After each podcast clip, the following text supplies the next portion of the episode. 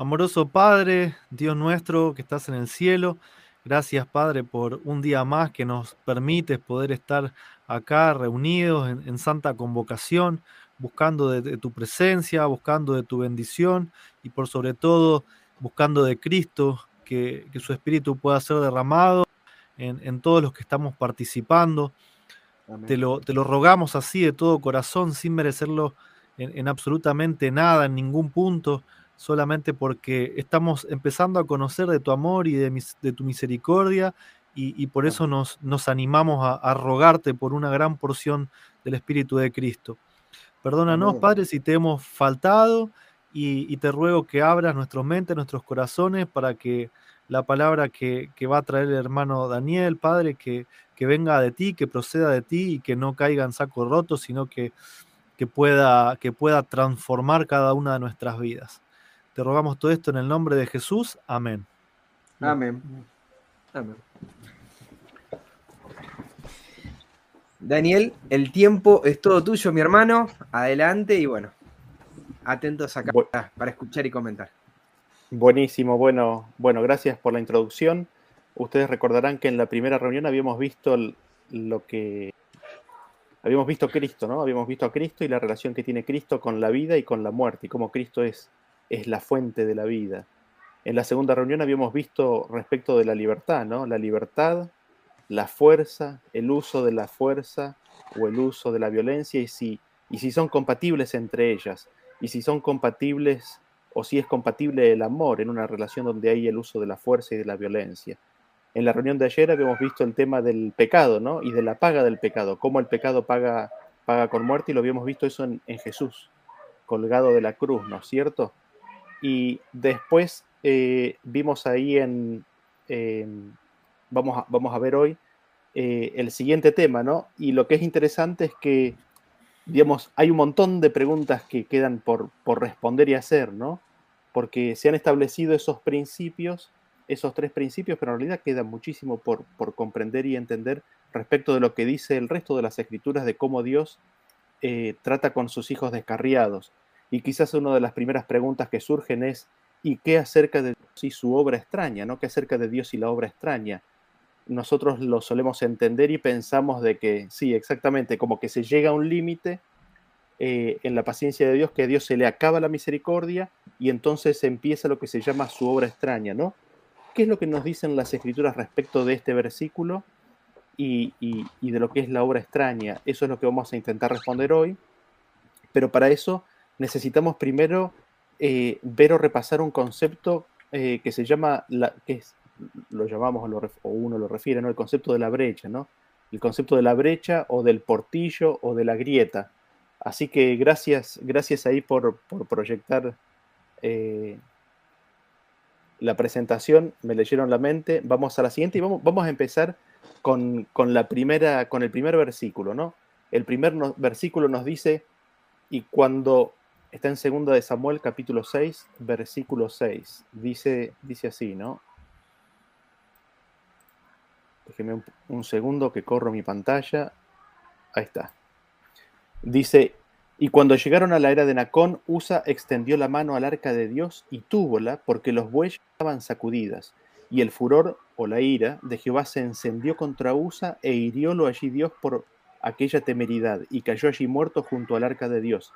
Y entristecióse David por haber herido Jehová a Usa y fue llamado a aquel lugar Peretz Usa hasta hoy, o Peretz Usa hasta hoy, ¿no?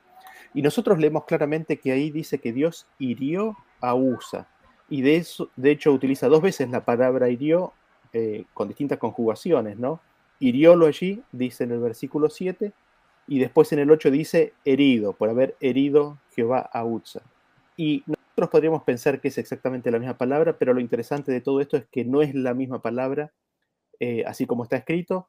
En el primer versículo es iriolo, eh, es que es, lo que significa herir, matar, significa derribar, significa tirar.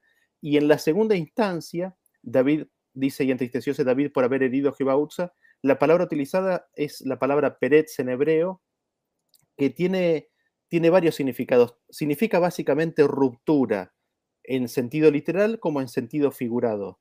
significa brecha, significa corriente, significa grieta, significa un agujero en la brecha, significa portillo, significa prevaricador, significa quebrantar también. Y eso se nota claramente en la traducción en inglés, donde se usa la palabra bridge, que significa una apertura o un rompimiento de un cerco de seguridad, ¿no? Y acá tenemos una primera, una primera indicación en este versículo, que Dios hiere, Dios hiere a Usa por la temeridad en tocar el arca de Dios, y nos dice que esa, esa herida consiste en, en, que abre una brecha, en que se abre una brecha o un portillo. Y en ese sentido, eh, y ahora me gustaría enfocarme quizás un poquito en esa palabra, ¿no? En la palabra que está traducida en el versículo 8 como herido, eh, que significa brecha, portillo, que significa grieta.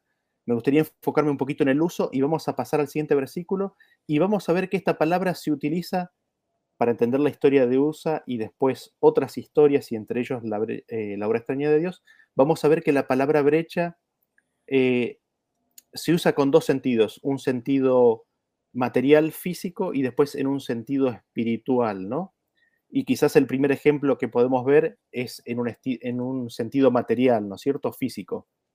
Tenemos los versículos ahí, Vemos que en Nehemías 4 a 7 nos dice, pero aconteció que oyendo Zambalat y Tobías y los árabes, los amonitas y los de Asdod, que los muros de Jerusalén eran reparados, porque ya los portillos comenzaban a ser cerrados, se encolarizaron mucho y conspiraron todos a una para venir a atacar a Jerusalén y hacerle daño.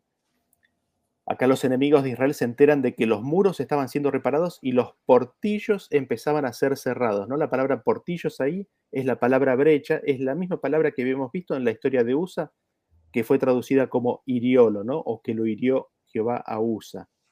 Eh, los portillos empezaban a ser cerrados. Entonces vemos que portillo significa apertura o grieta. En Primera de Reyes capítulo 11, 27 nos dice la causa porque este alzó mano contra el rey fue esta. Salomón, edificando a Milo, cerró el portillo de la ciudad de David, su padre. Nuevamente aquí tenemos otra referencia. La palabra traducida es portillo, es la misma palabra que vimos en la historia de Usa, y hace referencia a una grieta en la, una grieta en la ciudad. Y vemos en Primera de Reyes, capítulo 9, versículo 15, esta es la razón de la leva que el rey Salomón impuso para edificar la casa de Jehová y su propia casa y mil y el muro de Jerusalén, ¿no? Nosotros tenemos que Salomón cerró el portillo, el portillo o la brecha de la ciudad de David, esto es, edificó el muro, ¿no? Cuando dice que cerró el portillo de la ciudad, en el versículo de Primera de Reyes, 11, en el 9 nos dice que lo que cerró fue el muro de la ciudad. Y me gustaría ahora entrar en un concepto un poquito más espiritual con el cual se usa esta palabra, la palabra portillo, la palabra grieta, la palabra que habíamos visto en la historia de USA. Vamos a pasar a la siguiente. Fíjense lo que ustedes lo que dice aquí, dice Torre fuerte es el nombre de Jehová, a él correrá el justo y será levantado.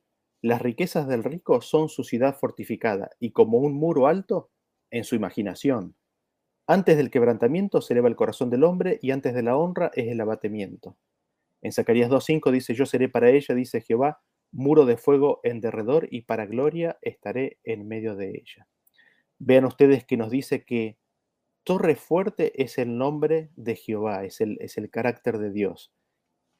En cambio, para el rico, ¿Qué es su protección? ¿Qué es su muralla? ¿De ¿Qué es lo que lo protege? En su imaginación, sus riquezas. En su imaginación, en la imaginación del rico, sus riquezas son una protección, son una, protección como un muro alto. Pero eso es en su imaginación, ¿no? Y después lo otro que vemos, eh, y ahora quizás estamos viendo un poco eh, el concepto del muro, ¿no? Y qué es el muro y en qué consiste el muro. Para los ricos el muro son sus riquezas. Sin embargo, nos dice que el nombre de Jehová, el conocer a Dios y su carácter, es como una torre alta, ¿no? Es una torre fuerte. Y en Zacarías nos dice más específicamente que Jehová mismo es un muro de fuego en derredor de su pueblo. Vean ustedes eh, el, siguiente versículo. Vamos a pasar al siguiente eh, slide. Gracias. Vimos entonces cómo, digamos, Jehová y el nombre de Jehová es un muro para su pueblo, es un muro de protección y vamos a ver ahora 58, 12 de Isaías, qué es lo más que vemos que, es un muro, ¿no? Dice, y edificarán los de ti los desiertos antiguos, los cimientos de generación y generación levantarás y serás llamado reparador de portillos, restaurador de calzadas para habitar. Si retrajeres del sábado tu pie, de hacer tu voluntad en mi día santo, y al sábado llamares delicias, santo, glorioso de Jehová, y lo venerares, no haciendo tus caminos, ni buscando tu voluntad, ni hablando tus palabras. Así vemos que no solamente es un muro de protección para el pueblo de Dios el nombre de Jehová y Jehová mismo, sino también su ley. ¿Por qué? Porque aquellos que guardan el sábado, que cuidan de hacer la voluntad de Dios en ese día santo, serán llamados reparador de portillos, es decir, aquellos que cierran la grieta que está en el muro. Con lo cual vemos que también el muro de protección eh, del pueblo de Dios es la ley de Dios. Y cuando hay un mandamiento como el sábado que se rompe, en ese, en ese lugar la brecha está abierta, hay un muro, ¿no? Eh, no sé si alguien quería comentar algo, me pareció recién, perdón, estaba enfocado en leer los versículos, no sé, capaz que Leandro querías comentar algo, si no, si no seguimos. Ah, soy muy expresivo, ¿no? Está, todo bien. Dice, y será llamado reparador de portillos, restaurador de calzadas para habitar, si retrajeres del sábado tu pie. O sea, será llamado. Condicional. Claro. Y, me gustó lo anterior, ¿no? El carácter de Dios, el nombre es la torre fuerte. y, pensaba en relación a, cómo también es, eh, es, es, un motivo de, eh, dice Mateo 10, ¿no? Seremos perseguidos por causa del nombre, por causa del carácter. Es un motivo de, conflicto, de, dificultades, pero para el creyente es la seguridad. O sea, para nosotros es nuestra seguridad, es lo que nos da felicidad, es lo que nos aferra al Señor, Él es nuestro muro. Y, qué, maravilla saber que tiene que ver con su ley, con su carácter, con su bondad. Es esa bondad la que, la que te guía al arrepentimiento, la que te cuida, la que te protege. Exactamente, exactamente. Y es, eh, es hermoso poder ver todo eso, ¿no? La verdad que es, hermoso. Y y digamos, lo, interesante de todo esto es que, es que Jehová mismo se pone como escudo, ¿no? Eh, como le dijo Abraham, yo soy, yo soy tu escudo y tu galardón. Eh, en el versículo que recién leímos dice, yo soy tu muro, yo soy una, muralla de fuego, ¿no? Eh, y nada, vemos que, que Dios, Cristo, Dios por medio de Cristo, su ley, son una muralla, ¿no? Y que lo que tira abajo la muralla es en el versículo que leímos recién, quizás el no guardar su ley, ¿no? El, romper el sábado. El guardar el sábado es venir a constituirse en reparador de la, grieta en la muralla. Sí, sí, Leandro. Eh, y, como, como antónimo de esto, así como el guardar el sábado es restaurar el portillo, es eh, la protección, en Proverbios 1.32 dice que el reposo de los ignorantes los matará. lo contrario, el, no guardar el reposo de Dios y tener otro reposo es lo que te trae a vos la, perdición, la, destrucción. está, está buenísimo ese versículo, sí, sí, sí, gracias por, por traerlo. Pasemos al siguiente versículo que se encuentra en Isaías, capítulo 5, y ahora vamos a ver cómo Dios eh, trata con su pueblo, ¿no? Dice, la había cercado y despedregado y plantado de vides escogidas, había edificado en medio de ella una torre, acá tenemos la torre, y hecho también en ella un, un lagar, y esperaba que diese uvas, y dio uvas silvestres. Ahora pues, vecinos de Jerusalén y varones de Judá, juzgad ahora entre mí y mi viña. ¿Qué más se podía hacer a mi viña que yo no haya hecho en ella? ¿Cómo esperando yo que diese uvas, ha dado uvas silvestres? Os mostraré pues ahora lo que haré yo a mi viña. Le quitaré su vallado y será consumida. Aportillaré su cerca y será hollada. Haré que quede desierta, no será podada ni cavada, y crecerán el cardo y los espinos, y aún a las nubes mandaré que no derramen lluvia sobre ella. Ciertamente la viña de, Jehová de los ejércitos es la casa de Israel y los hombres de Judá planta deliciosa suya. Esperaba juicio y aquí vileza, justicia y aquí clamor. La viña de Jehová es su pueblo y nos dice que Dios cerca a su pueblo, le pone vallado, la protege, la cuida. Y cuando no hay el fruto esperado, cuando hay vileza, cuando hay clamor, cuando hay injusticia, ¿Qué es lo que Dios hace? Nos dice que Dios finalmente termina quitando el vallado. Él termina aportillando la cerca. Aportillando significa haciendo un cerco, un, agujero, una grieta en la cerca, haciendo una brecha sobre ese, ese cerco o ese muro. Y esto causa de que sea hollada, porque ya no hay nada que, que, que proteja a la viña, al pueblo de Dios, y entonces los enemigos pueden entrar libremente. Esto es lo que causa que sea hollada, consumida y que quede desierta. Es la acción de Dios directa en retirar su protección, lo que causa que la viña termine estando en el estado en el cual está. Y noten ustedes que nos dice que cuando Dios abre una brecha, retira su Espíritu Santo y la lluvia ya no es más derramada. La lluvia es un símbolo del Espíritu Santo. La lluvia ya no cae más sobre la viña. Seguimos al siguiente versículo. Sí, eh, Leandro. Es como que eh, no, es la acción natural, no, es, no hay una causa natural. No dice, bueno, como salían uvas silvestres, dejo ahí la viña y que caiga un rayo, que pase un viento. No, él interviene sacando el vallado. Que eso es lo que él impide como una obra injusta de parte de Dios. Porque él tendría que hacer eso. Pero si esa, su, es, ese viña no le interesa eh, el producir uvas buenas, sino produce uvas silvestres, ¿para qué tanto esfuerzo? ¿Para qué tanto trabajo? ¿Para qué ese vallado? ¿No estaría también hablando mal de, Totalmente, y el contexto es de que el Señor planta una viña, la pone, la riega, la abona, le, le, da todas las bendiciones como para que pueda dar el fruto esperado, ¿no? Que es el fruto del Espíritu, en definitiva. Em, de que refleje perfectamente la imagen de Cristo. Y vemos que la viña elige, otra cosa. Y lo que Dios hace con la viña es retirar su protección, es, es abrir una grieta. Es como, como fue traducido esta misma palabra en la historia de USA, la hiere. ¿Cómo la hiere? La hiere abriéndole una brecha en el cerco de protección. Sí, Roberto. Eh, nada, recordar que esto es, correlativo al tema de ayer, ¿no es cierto? Al tema de la ira de Dios. Eh, cuando Dios abre la brecha, cuando Dios abandona la viña, cuando, cuando, expresa su ira, ¿no es cierto? O sea, Él expresa su ira, eh, por, la maldad, por los frutos silvestres, por lo que sea, abre la brecha y, abandona, porque acá la viña, o sea, Dios no le hace nada, la abandona, abre, la, abre los cercos y le deja de dar el espíritu y la abandona a, lo, que, a lo que le suceda, ¿no es cierto? Exactamente. Gracias, Roberto. Eh, siguiente, pasamos a los siguientes versículos.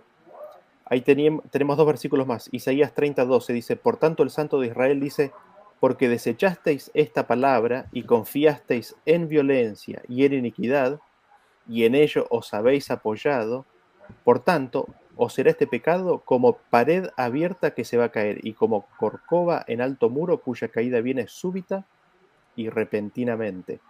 Y leemos en Isaías 33, dice, por tanto, o ser este pecado como grieta que amenaza ruina, extendiéndose en una pared elevada cuya caída viene súbita y repentinamente.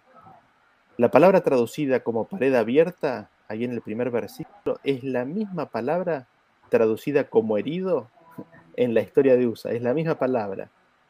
Eh, ¿Y qué significa portillo? Significa grieta, significa una abertura en la, en la, en la muralla. Y noten ustedes qué es lo que sucede cuando es que esto se da. Cuando se desecha la palabra de Dios, el pecado viene a ser como una brecha o portillo en la muralla de protección de Dios. No solamente cuando se desecha la palabra de Dios, fíjense que es interesante, ¿no? Porque cuando se desecha la palabra de Dios, se implica automáticamente que se confía en dos cosas, en iniquidad y en violencia, ¿no? Esto conecta con el tema 2 que hemos visto eh, en esta serie. Eh, eso es como una brecha, ¿no? ese pecado es como una pared abierta que se va a caer, se va a caer la pared. Y, quizás el pecado específico que hace referencia a este versículo es el pecado de, no querer oír la palabra de Dios, de pedir palabras halagüeñas a los profetas, de abandonar el camino, de expulsar al santo de Israel, de confiar en la, en la violencia y la iniquidad. Ante estos pecados en el pueblo de Dios, la protección de Dios es retirada repentinamente, como en un instante, y es en forma súbita y repentina que al quedar sin protección, caen, son afectados, son atacados, mueren, mueren por el enemigo, como en el caso de Usa, ¿no?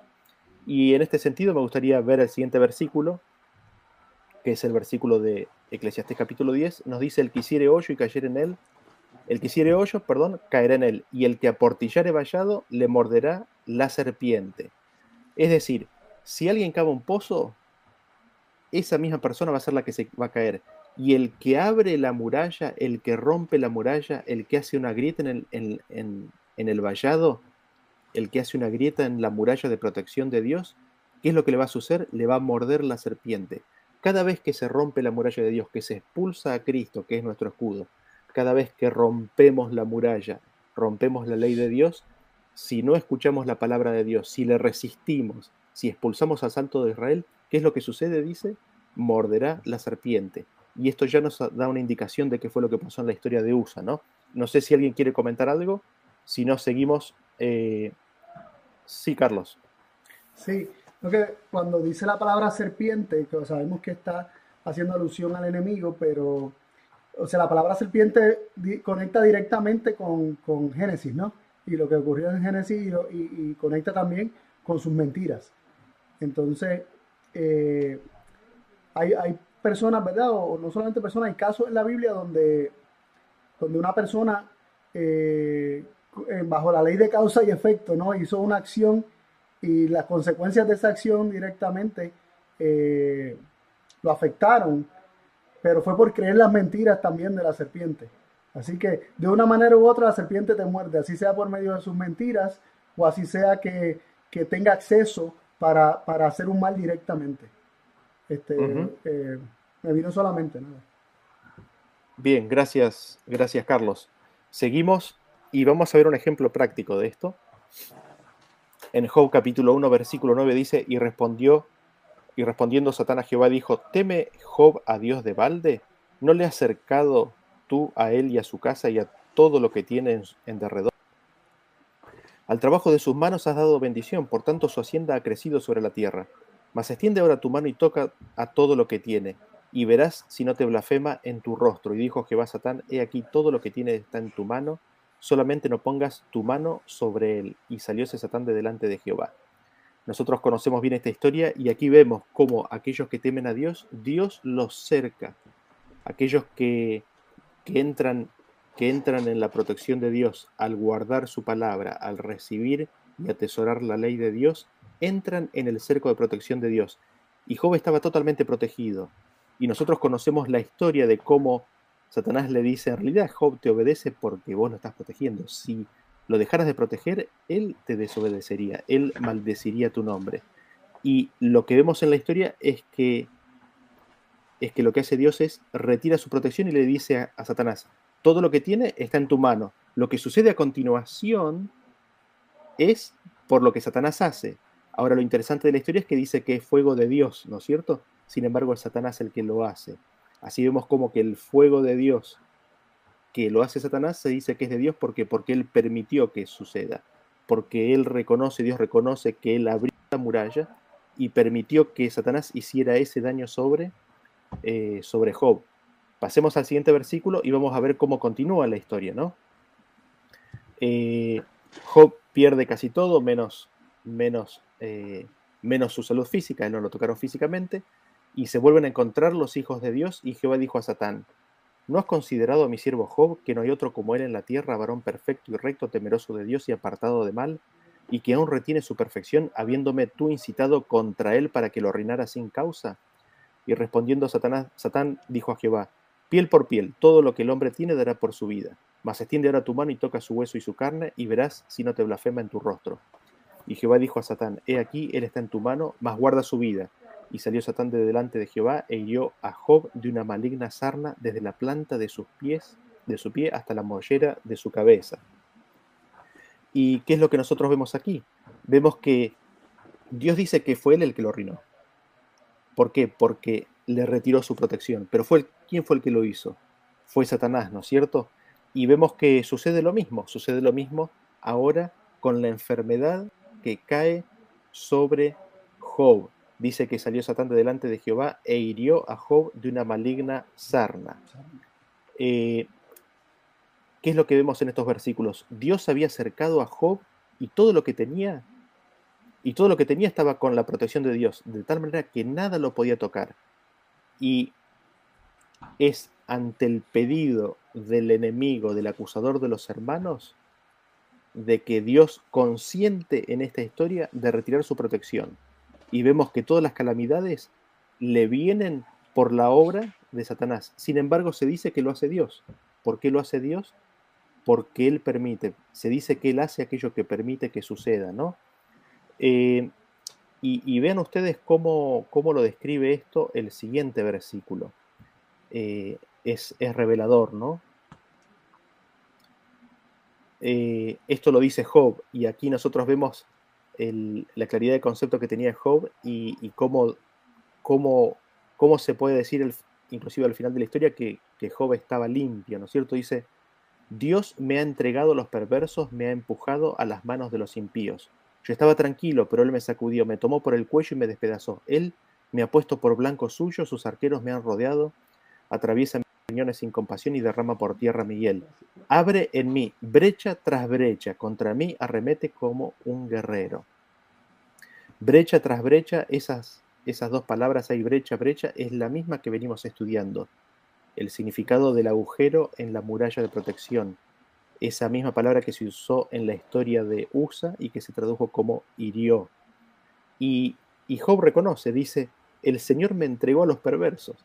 En la versión de Reina Valera de, de, 1960 dice, Dios me ha entregado al mentiroso. ¿Y quién es el mentiroso? Sino el padre de mentira, ¿no es cierto?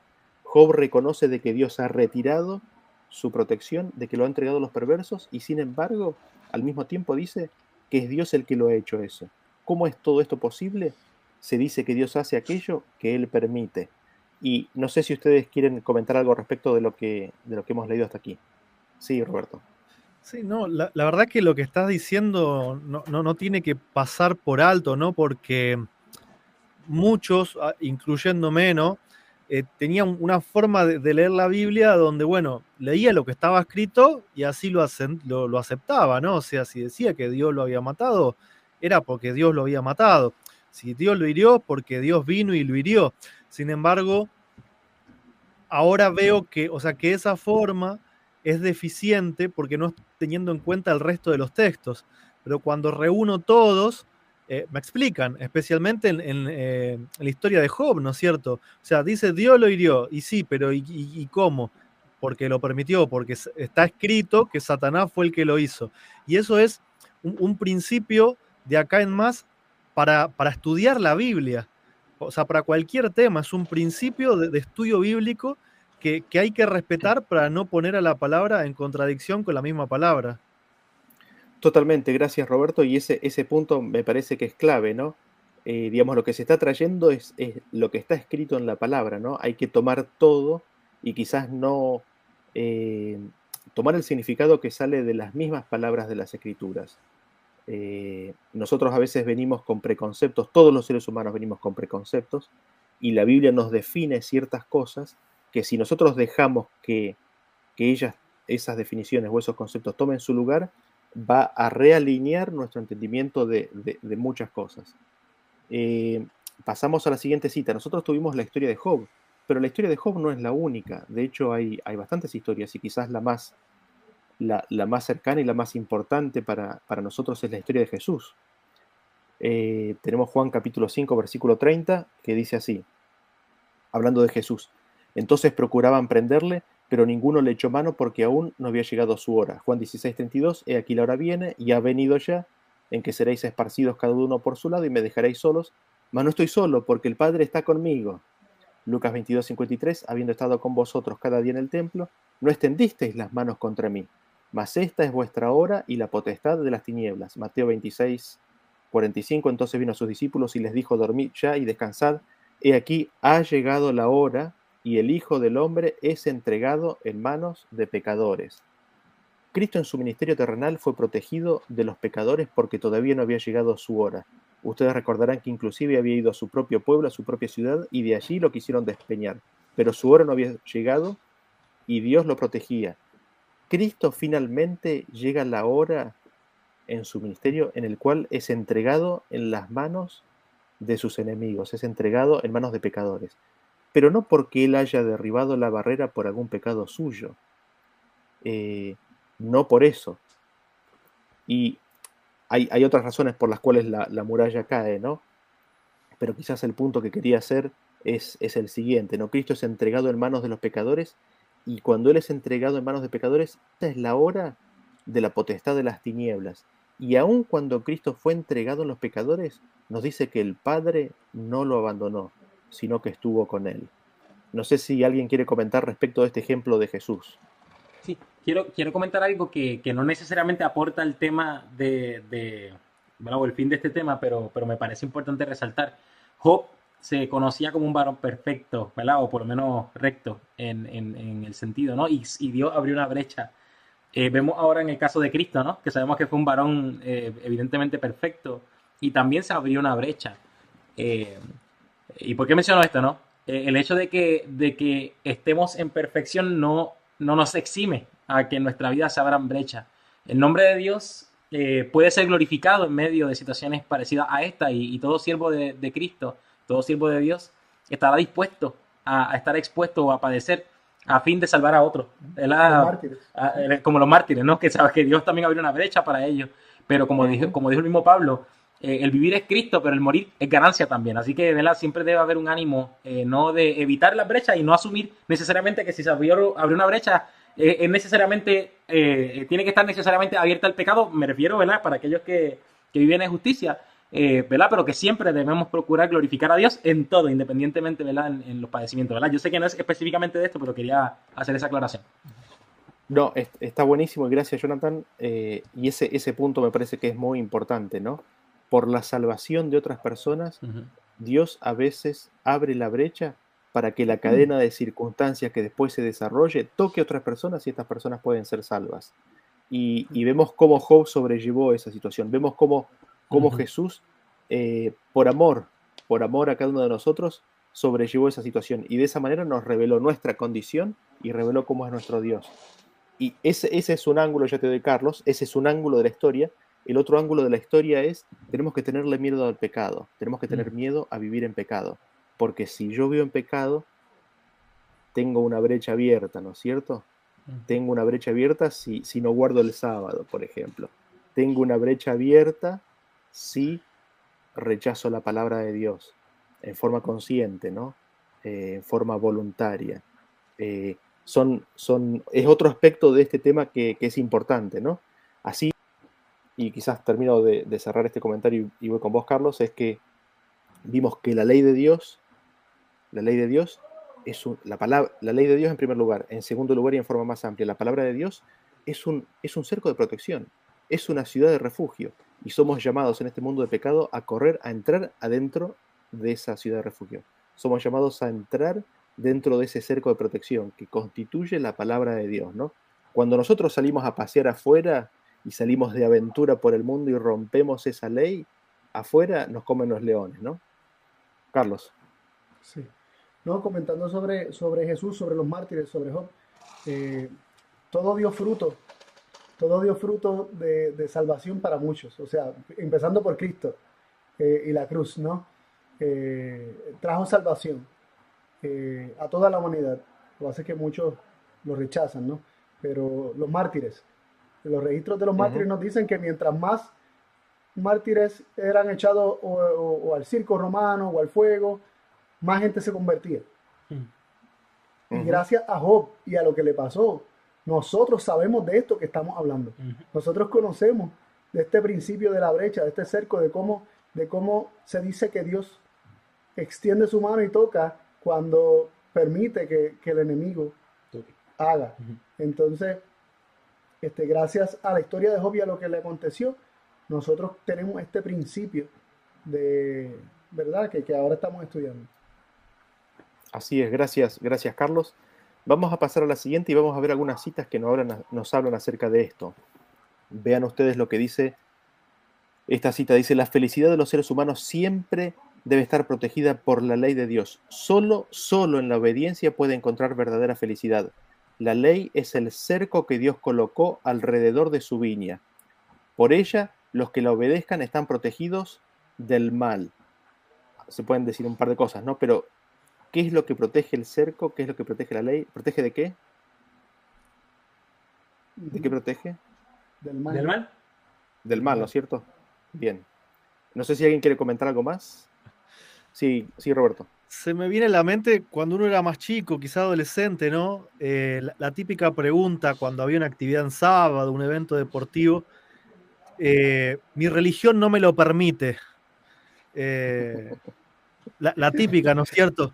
Y es, la forma, es la forma que uno tiene de, excusarse, pero en cierto sentido marca el concepto que uno tiene de la ley de Dios. Y, recuerdo cuántas veces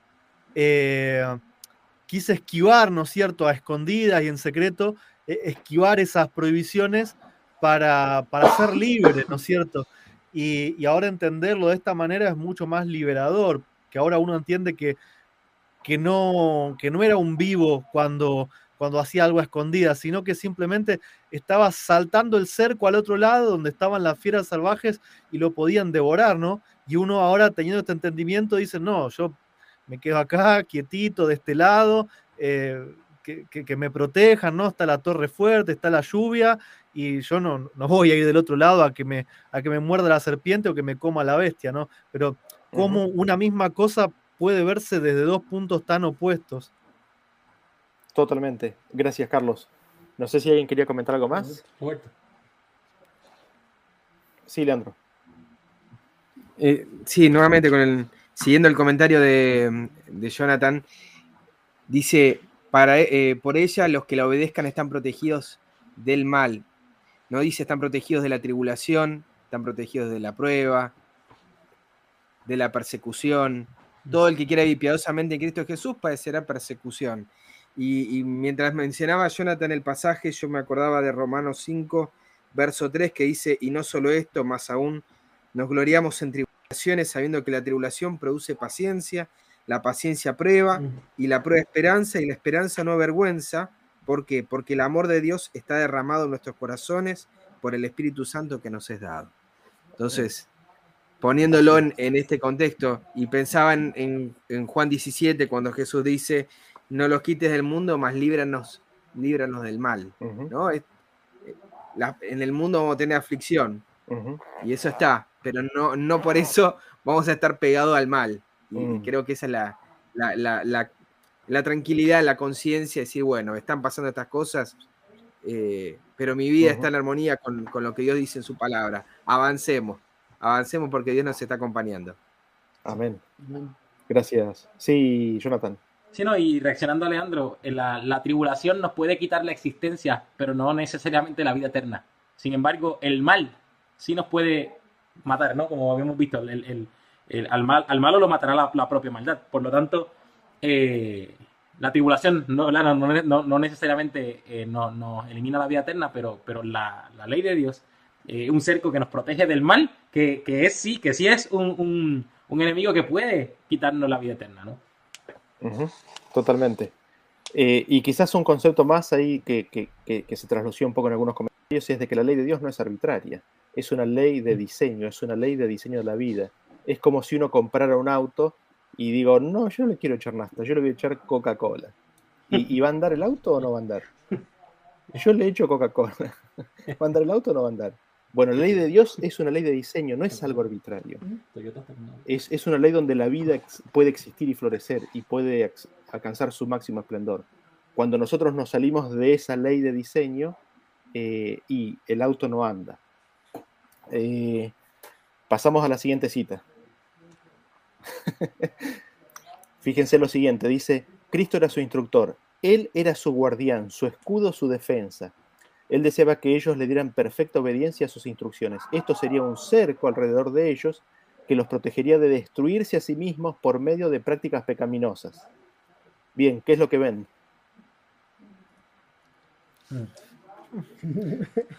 Bueno, de primera instancia, eh, veo el énfasis, ¿verdad?, en, la obra de Cristo. De guardar, escudar, defender. Esa es la obra de Cristo. Y, pero, pero sale a reducir bien fuerte al final, ¿verdad?, de la cita que dice que, Él los protegería, que Él sería que, que, hacer, ¿verdad? La obediencia a sus instrucciones sería un cerco que los protegería a ellos de que de destruirse a sí mismos. Así que sus propias decisiones, su propia maldad, sus propios pecados, los, termina destruyendo a sí mismo. Y es por medio de estas prácticas pecaminosas que, ellos, que, que los perversos aparecen como, como destruidos. Así que se le adjudica al mismo pecador la obra de destrucción en este contexto por sus decisiones de rechazar la palabra de Dios y rechazar su, su ley, sus instrucciones, pero a Cristo solamente se le adjudica su, la, la, obra de instruir, de guardar, de escudar, de defender. Gracias. Roberto. Sí, me viene a la mente ese, ese texto que es muy utilizado, ¿no? Que dice,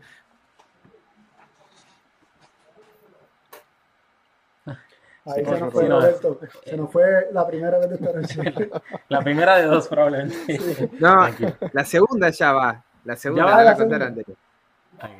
Bueno, seguimos con la próxima cita. Vuelve. Sí. Sigamos con, sigamos con la próxima cita. Vean ustedes lo que dice, lo que dice la siguiente cita, ¿no? Eh, se demostró que el tiempo estaba en un se demostró que el tiempo estaba en un futuro cercano en que aquellos a quienes Dios había advertido y reprendido y les había dado gran luz, pero no corregirían sus caminos ni seguirían su luz, Él les quitaría esa protección celestial que los había preservado del poder cruel de Satanás. El Señor ciertamente los dejaría solos para seguir el juicio y los consejos de su propia sabiduría. Serían simplemente, simplemente dejados a sí mismos y la protección de Dios les sería retirada y no estarían protegidos de las obras de Satanás.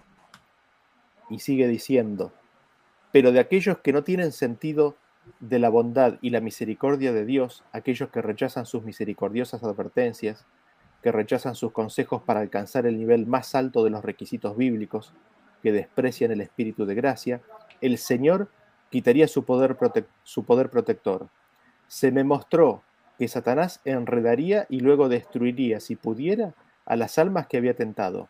Dios aguantará mucho, pero hay un límite en su misericordia, una línea que marca su misericordia y su justicia. Se me mostró que los juicios de Dios no vendrían directamente del Señor sobre ellos, sino de esta manera. Se colocan más allá de su protección. Advierte, corrige, reprende y señala el único camino de seguridad.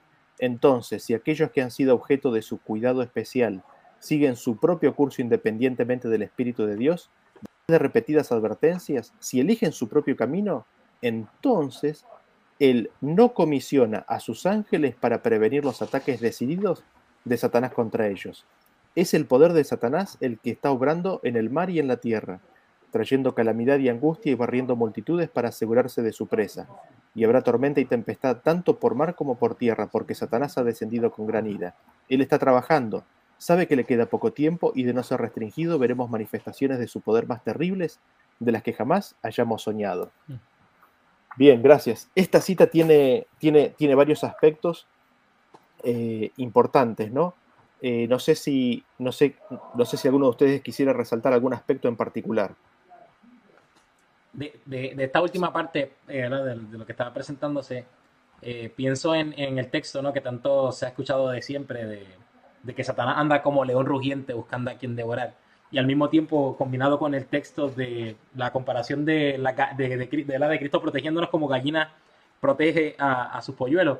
Eh, y nada, lo que estoy viendo es ¿no? que la, obra de Dios eh, por medio de Cristo es de proteger, es de guardar, es de establecer su cerco, es de decir, es de, es de querer guardarnos para que no seamos eh, destruidos por el destructor pero fuera de, su, la, fuera de sus alas, fuera de debajo de las alas de esta gallina, eh, afuera hay un león rugiente. Un león rugiente esperando que, cualquier pollo salga de las alas para poder devorarlo, porque está rugiente, es un león rugiente. Así que eh, es lo que me imagino, ¿no? Estas dos ilustraciones eh, bíblicas aplicado a, este principio. Mm, sí, Roberto. Sí, ahí, quedó un temita, quedó algo pendiente. Sí, que incluso el, texto que iba a mencionar tiene que ver con esto, ¿no? Ese texto que dice, no temas al que mata el cuerpo, sino aquel que, puede matar el alma en el infierno. ¿Y cuántas veces se le atribuye esa obra a Dios, ¿no es cierto? Como si Dios sería capaz de, matar nuestra alma en el infierno. Y el texto anterior decía que encima Cristo nos cuida de nosotros mismos. Y, y el cuidarnos de nosotros mismos incluye el hecho de que nos ayuda a que nosotros mismos no saltemos el cerco para el otro lado. Eso, también incluye cuidarnos de nosotros mismos. Eh, el, hecho de quedar expuestos a, los ataques del enemigo eh, es algo que, por, los principios que venimos leyendo, es algo que uno mismo se busca, ¿no es cierto? Más allá, bueno, de, aquellas cosas que, como mencionaba Jonathan, también todos, todos sufrimos, ¿no es cierto? Porque no, no hay forma de acomodar este mundo para que nadie sufra. Es como que ya todo está tan revuelto que sufren los malos, sufren los buenos, pero sabemos que la recompensa nuestra es, es allá, ¿no? Mm. Sí, gracias Roberto. Carlos. Sí, este, no, me, me, llama la atención que muchas veces atribuimos eh, esta protección o este cerco solamente a lo físico y pocas veces a, lo espiritual y a lo mental, ¿no? Este, hablamos del cerco y, muchas veces entendemos que solamente se refiere a, al mal físico que te puede pasar por, por ¿verdad? Por, por desobedecer este, desobedeciste y, qué sé yo, te caíste de la bicicleta, porque te dijeron que no corrieras bicicleta y desobedeciste y te caíste y te pelaste la rodilla, y eh, tienes un golpe. Pero, ¿qué acerca del ser con nuestra mente, no? De la protección de nuestra mente. Eh, yo he tenido experiencias en las que yo no sé si, fue el Espíritu de Cristo eh, intercediendo en mí este, con gemidos indecibles y, me, y extrajo de mí oraciones que tal vez no, no, no, en origen este, no eran mías. Empecé orando por una cosa y terminé pidiendo a Dios que, me, que protegiera mi mente de, tener malos pensamientos. Y literalmente yo sentía como un muro levantándose que no me permitía volver a mirar ese pensamiento. Entonces ahí veo la obra de Cristo por medio de su Espíritu obrando en nuestras mentes también para protegernos hasta de pensar mal, que también ha de destruirnos, ¿no? Los malos pensamientos que, que se cultivan nos llevan a, la destrucción. Entonces, esto lo veo como una obra de lo invisible hacia lo visible. Este, el pecado comienza en la mente y de ahí es donde primero debemos pedir la protección de Dios este, para que eso no se transfiera en acciones ni, en un pecado cultivado o acariciado en la mente que eventualmente ha de, ha de dañarnos. Sí, bien, gracias, gracias Carlos. ¿Algún otro comentario? Sí, Leandro. Sabes, Daniel, que cuando pones profecía yo me activo. y, y, dejo estar bastante, más hasta ahora. Eh, esta cita está buenísima. Y, me hizo acordar mucho a la del conflicto de los siglos, el capítulo 37, donde menciona también ese, ese programa que tiene el enemigo, no solamente de provocar estos males, sino atribuirle a Dios todos esos males. Esta cita presenta de que los juicios de Dios van a venir, pero no vienen directamente del Señor. Ahora yo me quedo pensando, esto es un comentario, ¿no? Me quedo pensando, ¿por qué acá no vienen de parte del Señor y, podemos leer en otras partes que sí lo hace Él? ¿Sí? O sea, ¿por qué nuestra mente cuando llegue, porque estamos llegando a esos tiempos donde Satanás está manifestando todas estas circunstancias, eh, ¿por qué nosotros, según el capítulo 37 del conflicto, vamos a defender el carácter de Dios diciendo, no, no es Dios, es, es Satanás el que los está haciendo. ¿Y por qué bajo ese mismo criterio nosotros eh, no, lo aplicamos para otro tipo de historia donde Dios también aparece como interviniendo de forma directa, pero sabemos que según lo que aparece en el final no es así. No sé si me soy claro en ese punto. Totalmente. Y lo otro, eh, no, y, lo otro, el tema de, que eh, no comisiona a sus ángeles para prevenir. Y el libro de Apocalipsis es eso, o sea, los ángeles están ahí reteniendo los vientos, los ángeles están ahí para el día y la hora. Perdón, perdón, y dice que tienen poder para hacer daño y destruir.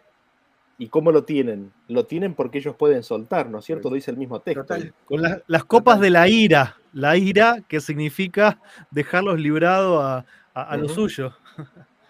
Porque se derraman, pero eso que se derrama, ¿sí? Produce efectos en la tierra, pero digo, no, tiene una cosa que es el de dejar y otra cosa es lo que produce, ¿no? El que Dios deje de intervenir en la tierra, como lo que ayer mencionaba Roberto en, cuanto a Cristo que bebió esa copa, que tiene que ver con la separación, ¿no? De, la humanidad de su Dios. Y bueno, eh, asombroso todo esto, ¿no? sí. Seguí poniendo estas citas más a tener despierto. Sí, bueno, va a haber varias más. no, mentira, mentira, está buenísimo. Del tiempo, está genial. Del tiempo del fin. Sí. Gracias, gracias a Dios por su revelación, ¿no? nos dice, y, quizás me quedo con, con, la última parte, ¿no? Dice, se me mostró. ¿No es cierto? Sí, se me eso implica, eso implica, ¿verdad? Que, que, tal vez no lo veía así hasta que se le mostró, ¿no? Se le tuvo que mostrar. Sí, para que lo viera. Se me mostró que los juicios de Dios no vendrían directamente, sino de esta manera. Wow. Bien, siguiente cita. Dice, eh, a ver. No, y que incluso no era, un, no era un problema de ella, o sea, también, como en otras situaciones, era una discusión que se estaba dando dentro de, del movimiento adventista, de cómo iban a ocurrir todas esas cosas. E, exactamente, porque tiene relevancia para el tiempo del fin, ¿no? tiene relevancia para el tiempo del fin y con el mensaje que el pueblo de Dios tiene para el tiempo del fin. ¿Por qué ocurren las catástrofes que ocurren? Porque sabemos que van a ocurrir muchas catástrofes antes inclusive del, cierre del tiempo de gracia, ¿no? Entonces ese, ese tema va a estar en el tapete, ¿no? Eh, vamos a leer la siguiente cita, dice, Dios soporta mucho tiempo la rebelión y la apostasía de sus súbditos. Incluso cuando su misericordia es despreciada y su amor despreciado y ridiculizado, soporta a los hombres hasta que se agota el último recurso para llevarlos al arrepentimiento. Pero su paciencia tiene límites, y aquellos que hasta el final continúan en una rebelión obstinada, les quita su cuidado protector. La providencia ya no los protegerá del poder de Satanás. Habrán por su pecado alejado el día de gracia. Dios mantiene un registro con las naciones, ni un gorrión cae en la tierra sin que él lo note. Los que obran mal con sus semejantes diciendo, ¿cómo sabe Dios? serán llamados un día a cumplir con la venganza largamente postergada. Y ahora vamos a ver en qué consiste la venganza, ¿no? Sigamos. En esta época se muestra un desprecio más que común hacia Dios. Los hombres han llegado a un punto de insolencia y desobediencia que muestra que su copa de iniquidad está casi llena. Muchos han estado a punto de sobrepasar el límite de la misericordia. Pronto Dios mostrará que realmente es el Dios vivo dirá a los ángeles, no combatan más a Satanás en sus esfuerzos para destruir. Dejad que ejerza su malignidad sobre los hijos de desobediencia, porque la copa de su iniquidad está llena. Han avanzado de grado de maldad a aumentando diariamente su desenfreno. Ya no intervendré para impedir que el destructor haga su obra. Comentarios, ¿algún comentario? la intervención, me, llama mucho esa intervención constante, o sea, esta, esta, aunque esta cita resalta lo que, lo que ha de ocurrir eh, en cuanto a lo que él ha va a dejar de hacer y lo que le espera a aquellos que queden desprotegidos eh, por sus propias decisiones, mm, para mí resalta la intervención constante de Dios por medio de Cristo este, protegiendo, guardando, salvando, rescatando, rodeando como un cerco. Está, hay una intervención constante que impide que el destructor haga su obra. Y el destructor no ha podido o no puede hacer su obra este, mientras la presencia de Cristo está allí. Pero cuando es echado fuera, cuando el pecador eh, no se arrepiente y persiste y persiste y sigue eligiendo una y otra vez con sus decisiones eh, otro Señor que no es Cristo, pues pues su casa es dejada desierta, ¿no? Entonces, el destructor hace su obra. Así es. ¿Algún otro comentario? Sí, quería comentar brevemente, Daniel, y disculpa. Eh, dice, sí, sí. Hace referencia directamente acerca de la copa de iniquidad que está llena, ¿no? Cuando, cuando la, ¿sabe? la definición, ¿sabe? ¿Qué implica que la copa de iniquidad esté casi llena, ¿no? ¿Qué es lo que pasa cuando se llena esa copa de iniquidad? Directamente lo que está mm. diciendo es que tan pronto se llena la copa de iniquidad, Dios eh, va a decir a los ángeles, no combatan más a Satanás en sus esfuerzos por destruir. Ya no intervendré para impedir para que el destructor haga su obra. Eh, eh, eso implica, ¿no? Ese es el resultado de que la copa de, la iniquidad se llene. Una vez la copa de iniquidad se llena, ¿el resultado cuál será?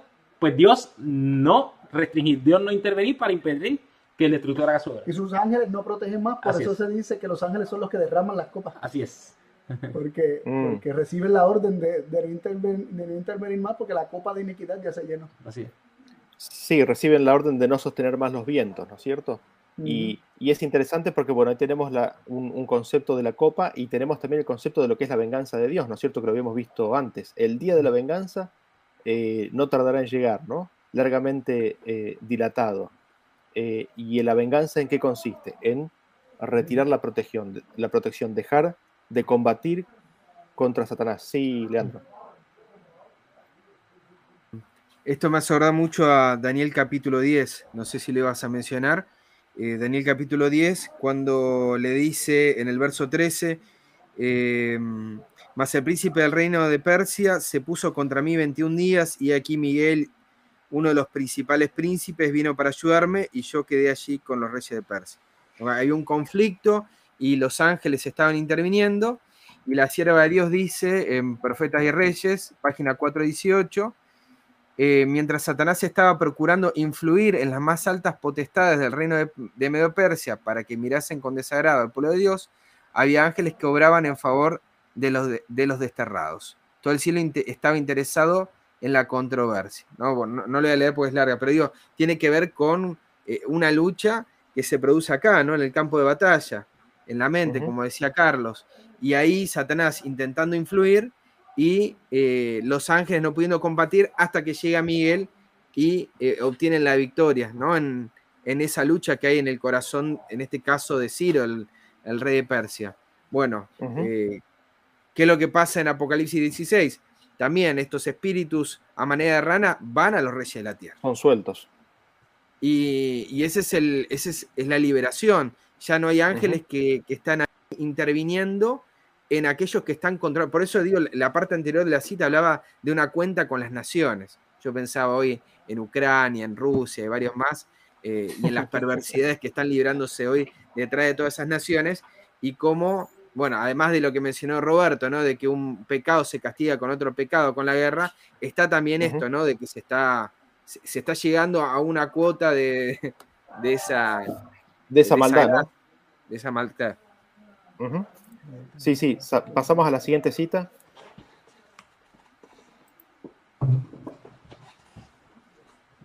Bien, fíjense, fíjense lo que dice. Dice, el pecador está expuesto a la muerte eterna hasta que encuentre un escondite en Cristo. Y así como la demora y la negligencia podían privar al fugitivo de su única oportunidad de vivir, también pueden las tardanzas y la indiferencia resultar en ruina del alma. Satanás, el gran adversario, sigue los pasos de todo transgresor de la santa ley de Dios, y el que no se percata del peligro en que se halla y no busca fervorosamente abrigo en el refugio eterno, será víctima del destructor. Y seguimos en la siguiente, dice, el prisionero que en cualquier momento salía de la ciudad de refugio era abandonado a la voluntad del vengador de la sangre. En esa forma se le enseñaba al pueblo a seguir celosamente los métodos que la sabiduría infinita había designado para, para su seguridad. Asimismo, no basta que el pecador crea en Cristo para el perdón de sus pecados, debe, mediante la fe y la obediencia, permanecer en él, porque si pecáramos voluntariamente después de haber recibido el conocimiento de la verdad, ya no, queda sacrificio por el pecado, sino una horrenda esperanza de juicio y hervor de fuego que ha de devorar a los adversarios. Eh, dos, puntos que me llaman la atención de esta cita. El pecador dice está expuesto a la muerte eterna hasta que encuentre un escondite, un refugio en Cristo. Es decir, estamos, si no estamos en Cristo, estamos expuestos a la muerte eterna, a cada instante. Y el único refugio a eso es estar en Cristo. Y noten ustedes cómo ella toma el, el caso de la ciudad de refugio y de aquel que es que huye a la ciudad de refugio por su pecado, o por, por el accidente, por la razón que sea, y hay un vengador de sangre que lo está buscando, el, esta persona huye a la ciudad de refugio y es ahí donde puede tener seguridad, ahí es donde puede tener protección. Y noten ustedes cómo ella automáticamente traslada eso al pecado, ¿no? Dice, no basta que el pecador crea en Cristo, ¿no? Esto es una ilustración, esta es la sabiduría infinita que nos estaba tratando de enseñar a través de esa ilustración, la relación que existe entre la ley de Dios y lo que sucede cuando nos salimos de la ley de Dios, ¿no es cierto? No sé si alguien quiere comentar algo más. Bien, seguimos. Y habiendo visto estos versículos, ahora digamos que nos definen un poco, ¿no es cierto? ¿Qué es lo que vimos? Nos define lo que es, lo que significa la brecha, lo que es el muro. Habíamos visto que el muro es, es Dios, por medio de Cristo, es Dios, es su ley, sus instrucciones, su palabra, sus ángeles, Y romper ese, ese, ese muro, esa, esa protección, se la hace a través de desobedecer la palabra de Dios, de no seguir la palabra de Dios, de rechazar la palabra de Dios, de romper su ley. Cuando uno hace eso en forma consistente y persistente, ese muro termina siendo roto, se abre y lo que viene es de que muerde la serpiente, ¿no? Eso es lo que decía el versículo. Y ahora estamos en condiciones de, de ver la obra extraña, ¿no? ¿Qué es la obra extraña? En Isaías 28, 21 dice, porque Jehová se levantará como en el monte Perasim, como en el valle de Gabaón se enojará para hacer su obra, su extraña obra, y para hacer su operación, su extraña operación. Nos dice que Jehová se levantará para hacer su extraña obra, su extraña operación. Y nos preguntamos, ¿cuándo va a ser esto? Si nosotros leemos el contexto, nos vamos a dar cuenta que está haciendo referencia al mismísimo tiempo de fin. ¿Por qué? Porque en el versículo 5 nos dice que en aquel día Jehová será por corona de gloria y diadema de hermosura al remanente de su pueblo. En el versículo 6 nos dice que Jehová será por espíritu de juicio al que se siente en juicio. Y en el versículo 23 nos dice que destrucción está determinada sobre toda la tierra. El contexto de este capítulo y de este versículo es del tiempo del fin. También lo interesante es que en este capítulo nos dice que eh, línea sobre línea, renglón tras renglón, un poquito aquí y un poquito allá, es como se entenderá y se aprenderá doctrina. Es decir, para entender este versículo tenemos que utilizar este principio. Y se nos presentan dos ejemplos para entender o para conocer qué es la extraña obra, qué es la extraña, operación, porque nos dice cómo, ¿no es cierto? Y fíjense que ustedes ven la palabra Peretzim ahí y ya se pueden dar una idea en qué consistió, ¿no? La palabra Peretz, pero en, plural, ¿no? Como en el monte Peretzim, como en el valle de Gabaón. Hay dos ejemplos que nos definen, nos explican, nos muestran en qué consiste su extraña obra, su extraña operación. Así que vamos, vamos a leer estos ejemplos, vamos a ver qué fue lo que ocurrió y de allí vamos a obtener eh, las conclusiones, ¿no? Y ahí pasamos a la siguiente, segunda de Samuel 5, 17, nos dice el primer caso, ¿no? El monte Peratzim. Cuando los filisteos oyeron que David había sido ungido como rey de Israel, subieron todos para buscar a David. David lo supo y descendió a la fortaleza. Llegaron los filisteos y se desplegaron por el valle de Refaim. Entonces consultó David a Jehová diciendo, ¿iré contra los filisteos? ¿Los entregarás en mis manos? Respondió Jehová a David, ve, porque ciertamente entregaré a los filisteos en tus manos Llegó David a Baal Peratzim. Allí los venció David y dijo, Jehová me abrió brecha entre mis enemigos como corriente impetuosa. Por eso llamó el lugar, llamó el nombre de aquel lugar Baal Peratzim. Este es el primer ejemplo que nosotros tenemos de la obra extraña de Dios. Y Jehová confirma en este versículo a David de que le entrega a los filisteos en sus manos. Dios se los entrega a David. Es decir, Dios abandona, retira su protección de los filisteos. Ya no los puede proteger más. Ellos han resistido tanto a Dios, han luchado tanto contra el Espíritu de Dios que Dios no los puede proteger más. Y Dios los entrega a David. Se las deja, los deja en las manos de David. Y es entregar como lo explica el mismo David. Dice, Jehová abrió brecha. Es decir, el muro de protección se cayó. Y aquí volvemos a la palabra brecha que hemos visto antes, ¿no es cierto? Jehová los quebrantó. ¿Cómo es que los quebrantó Jehová? Abriendo una brecha, entregándolos en las manos de David, entregándolos en las manos de su enemigo. ¿Y cómo fue esta brecha? Dice que fue como corriente impetuosa, como de agua. Y ustedes se pueden imaginar un dique que de repente se le abre una brecha, la presión acumulada del agua hace que, que el agua ingrese con gran fuerza y violencia, ¿no? El agua impetuosa es imposible de parar. Y así fue lo que sucedió con la retirada de la protección de Dios. Y noten ustedes que esto, todo esto, está, simbolizado o resumido en el, en el nombre que se le pone a ese lugar. El nombre que se le pone a ese lugar es Baal Peratzim. ¿Qué significa Baal Peratzim? Significa el Señor de las brechas. Eso es lo que significa, ¿no? No sé si quieren comentar algo respecto de eso. Seguimos, si no, al siguiente versículo. Este es el primer ejemplo de la obra extraña, ¿no? Ahora vemos el segundo ejemplo.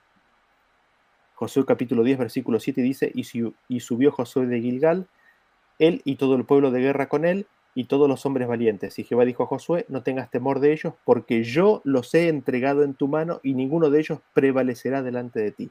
¿Qué es lo que vemos? En este segundo ejemplo de la obra extraña de Dios, Dios entrega a los pueblos de Canaán en las manos de Josué. Dios no los puede proteger más. Ya han roto tanto la brecha de protección que ya no queda muro de la protección de Dios sobre ellos. Y Dios se los entrega, se los da a Israel. Así que ahora estamos en condiciones de volver al versículo que hace referencia a la obra extraña y lo leemos nuevamente, ¿no? Dice Isaías 28, 21, porque Jehová se levantará como en el monte Perazim, como en el valle de Gabaón, leímos los dos ejemplos, se enojará para hacer su obra, su extraña obra, para hacer su operación, su extraña operación. Los dos ejemplos son casos en los cuales Dios entrega a sus enemigos. Hay una brecha en el cerco protector de Dios y el enemigo, en este caso, eh, en un caso era Josué, en otro era David, puede ingresar como agua impetuosa. Pero nos preguntamos, ¿qué significa la palabra extraña? ¿Vieron ustedes que está ahí la palabra extraña? Extraña obra, extraña operación. ¿Qué significa la palabra extraña? ¿Cómo se usa la palabra extraña en la Biblia? Y ahí copié una serie de versículos en los cuales se usa exactamente esa misma palabra. Fíjense que en Levíticos 22.10 dice, ningún extraño comerá cosa sagrada. En Job 19.13 dice, y positivamente se extrañaron de mí mis conocidos. Ahí la palabra es extrañaron. Los moradores de mi casa y mis criadas me tuvieron por extraño, forastero fui a sus ojos. Isaías 1.4. Tornáronse atrás. Ese tornáronse es la misma palabra extraño que se utiliza en Isaías 28. Ezequiel 14.5. Se han apartado de mí todos ellos en sus ídolos. Se han apartado, ahí tenemos esa misma palabra extraña. ¿Y qué es lo que vemos?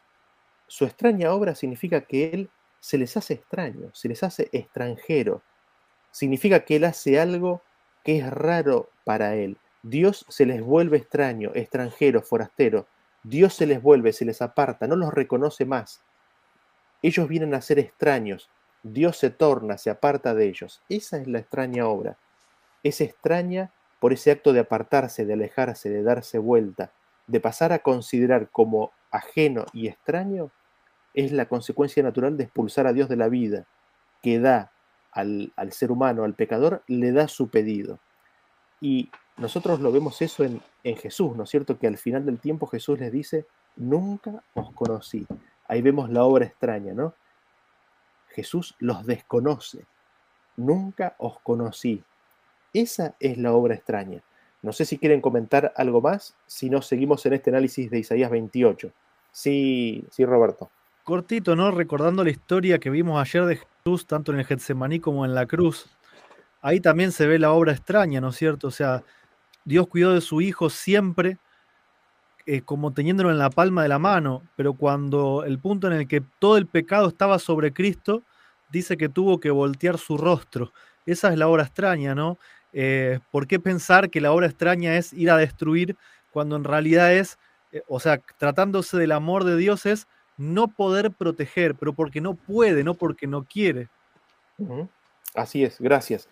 Y eh, pasemos a la siguiente y veamos de vuelta, y ahora lo ponemos directo en el contexto del tiempo del fin, ¿no? Porque habíamos dicho que el contexto de Isaías 28 hace referencia al tiempo del fin y justo antes de la segunda venida de Cristo. Vamos a, vamos a ponerle más, más versículo a esto para, para sumarle, ¿no? Dice, porque Jehová se levantará como en el monte Peratzim, como en el valle de Gabaón, se enojará para hacer su obra extraña, su extraña obra, y para hacer su operación, su extraña operación. Es decir, nos habla de que Jehová se va a levantar al tiempo del fin y va a hacer su obra extraña. ¿En qué consiste esto? Nosotros encontramos otro versículo en el cual se nos dice que alguien se levantará, ¿no?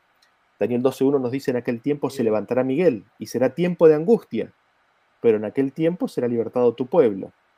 Y nosotros leemos eh, en Isaías capítulo 30, versículo 3, eh, esto conectándolo con el tiempo del fin. ¿Por qué? Porque en el tiempo del fin, no sé si ustedes recordarán, de que Jesús va a regir a las naciones con vara de hierro, ¿no? A todas las naciones. ¿En qué consiste esta vara de hierro? Isaías 30, 13 dice, por tanto, os será este pecado como grieta que amenaza ruina, extendiéndose en una pared elevada cuya caída viene súbitamente y repentinamente, y se quebrará como se quiebra un vaso de alfarero que sin misericordia lo hacen pedazos, tanto que entre los pedazos no se haya tiesto para traer fuego del hogar o para sacar agua del pozo. Y vemos que Jehová se levantará. ¿Cuándo? Al tiempo del fin. Y vemos que Miguel se levantará al tiempo del fin, ¿no? Acá hay un paralelismo. ¿Por qué? Porque, y esto conecta con, es interesante, y por esa razón se cita eh, al monte Perasim, a esa instancia. porque hay un paralelismo entre la asunción de David como rey y la recepción del reino por parte de Cristo, ¿no? David recibe su reino, Cristo recibe su reino y las naciones se enojan, se atribulan. Y ahí es cuando Cristo se levanta y nos dice que Cristo va a desmenuzar a las naciones como se quiebra a, vaso del farero. ¿Y cómo ocurre esto? Cuando Miguel se levante, entonces habrá un tiempo de angustia cual nunca fue. El muro de protección tiene una grieta y la protección de Dios cae súbitamente, cae repentinamente. Será como se quiebra un vaso del farero, se retirará así la protección. Y cuando Miguel se levante, ¿qué es lo que sucede? Leamos el siguiente versículo que nos da la historia. Dice Jeremías 4, a partir del versículo 6, dice, Alzad bandera en Sión, huid, no os detengáis, porque yo hago venir mal del norte y quebrantamiento grande. El león sube de la, de la espesura, y el destruidor de naciones está en marcha, y ha salido de su lugar para poner tu tierra en desolación. Tus ciudades quedarán asoladas y sin morador. Ay de nosotros, porque entregados somos a despojo. Tu camino y tus obras te hicieron esto. Esta es tu maldad, por lo cual la amargura penetrará hasta tu corazón. 22. Porque mi pueblo es necio, no me conocieron, son hijos ignorantes y no son entendidos, sabios para hacer el mal, pero para hacer el bien no supieron. Miré la tierra y aquí que estaba asolada y vacía, y a los cielos, y no había luz en ellos. Miré los montes, y aquí que temblaban, y todos los collados fueron destruidos. Miré, y no había hombre, y todas las aves del cielo se habían ido. Juntemos todos estos versículos. David estaba por recibir el reino, ocurre la obra extraña, se caen los muros, ¿no? Cristo recibe el reino, se levanta Miguel, cae el muro de protección en forma repentina y nos dice que Dios dice, yo hago venir el mal. Dios hace venir el mal. ¿En qué consiste esto? Cae el muro de protección y ¿quién es el que sube? Sube el león, sube el destruidor de naciones. Ustedes recordarán que de Satanás se dice aquel que atribulaba a las naciones, ¿no? Está en marcha. Después nos dice, hay de nosotros porque somos entregados, ¿no? Hay un proceso de entrega. Yo no se los puedo proteger más, son entregados. Y se nos dice, Dios les dice, tu camino y tus obras te han hecho esto. Ahora viene tu propio camino sobre tu propia cabeza. ¿Por qué?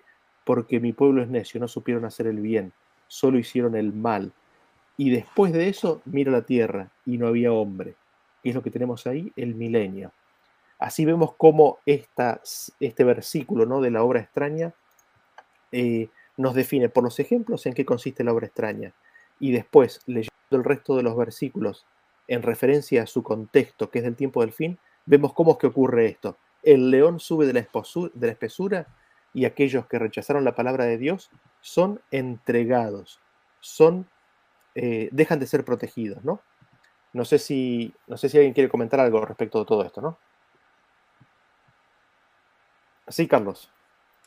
Sí, me llama la atención cómo tradicionalmente se le atribuye la obra extraña a esta destrucción en el tiempo del fin que Dios hace y se justifica que Él la hace directamente y por eso es que extraña, se dice, ¿no? Se tiende a decir por eso es que extraña, porque es una obra eh, rara, una obra que no le gusta hacer, pero la tiene que hacer, ¿no? Pero como hemos visto desde, desde el tema del cerco y las citas de, de, del Espíritu Profecía que dejan saber claramente, se me mostró que los juicios de Dios no vendrían directamente de Él. Este, se deja saber claramente que esto no ocurre directamente de Él, sino que es Satanás y luego induce a los hombres a creer que es Dios quien lo está afligiendo. Este, entonces, pues, como que queda, queda bastante claro que esta obra extraña no es algo que hace Dios directamente y que hemos estado malinterpretando la obra extraña. Entonces, si la adjudicamos la obra extraña, no al tiempo del fin, sino a todas las destrucciones que, que la Biblia menciona, entonces no es tan extraño nada porque lo ha estado haciendo durante toda la historia de la humanidad. Este, entonces se está pintando a Dios como el destructor, como el destructor de naciones, el destruidor de naciones, eh, quitándole a Satanás su verdadera identidad de destructor, ¿no? Entonces, terminamos invirtiendo los papeles aquí. Este, Y por eso me, parece eh, bien importante este tema que estás trayendo, precisamente porque, porque comienza a estimular nuestra mente a ver más allá de lo que hemos estado viendo este, ¿verdad? nuestra experiencia previa estudiando la Biblia. Sí, gracias. Y justamente quizás el, concepto que, leyendo estos versículos vemos es que la obra extraña consiste en que él, él se hace extraño, los desconoce, no os conocí. ¿no es cierto? Sí, Leandro. Eh, continuando un poco con el, con el pensamiento de Carlos, eh, es un pensamiento desconocido para nosotros, pero estuvo ahí siempre. Así como lo que mencionó ayer Roberto en relación al milenio y a la destrucción, estuvo ahí siempre. ¿Por qué? Porque como adventistas, como creyentes en, las profecías y en lo que va a ocurrir eh, en el tiempo de angustia, de toda la vida, supimos que el Espíritu Santo se iba a retirar de la tierra y que estaba en relación a que Miguel se levantaría. Ahora, nosotros tenemos asociada la idea de Miguel, el guerrero, el, el, arcángel que viene a liberar y ya lo vemos ahí con una espada, sacando cabezas. Pero en ningún lado aparece en el versículo 1 Daniel 12 esa descripción. Se levanta y dice, será un tiempo de angustia, cual nunca fue de que hubo gente hasta entonces, no producida por Miguel, ¿sí? Mas en aquel tiempo será libertado tu pueblo, todo lo que se hallen escritos en el libro. Entonces, cuando uno empieza a unir, se da cuenta que todo esto que estaba desconocido y desconectado para nosotros, como decía Carlos, en realidad estuvo siempre ahí. Y es el Señor el que empieza a unir todo ese rompecabezas que estaba en la Biblia, de cosas inconexas, pero que eh, nos está hablando de, eso mismo. Y por otro lado, el hecho de eh, el levantar de Miguel en relación a la obra sacerdotal, en relación a la obra del día de expiación, que conocemos cómo terminaba. No hay una destrucción de Azazel por parte del sacerdote. ¿sí? Él se levanta el juicio y lo que hace es liberar a Azazel al desierto. Esto es maravilloso, porque David dice en Salmo 73, no entendía el fin de los impíos hasta que entendía el santuario. Y es esto lo mm. que nos ayuda a conectar Isaías 21. Está buenísimo, sí, sí. Gracias, Leandro. ¿Algún comentario más? Si no, pasamos a algunas citas que, nos muestran un poco lo que, veníamos diciendo, ¿no? Pasamos eh, a la siguiente cita. Y fíjense ahora cómo, cómo, empieza, ¿no? Cuando él abandona el santuario, esto ya nos tira directamente a un punto específico en la historia del tiempo al fin. No vamos a entrar mucho en detalle de, de ese contexto, entendiéndolo como sabido. Vean lo que dice. Dice, cuando él abandona el santuario, las tinieblas envolverán a los habitantes de la tierra. Durante ese tiempo terrible, los justos deben vivir sin intercesor a la vista del Santo Dios. Nada refrena ya a los malos, y Satanás domina por completo a los impenitentes impedernidos. Paciencia de Dios ha concluido.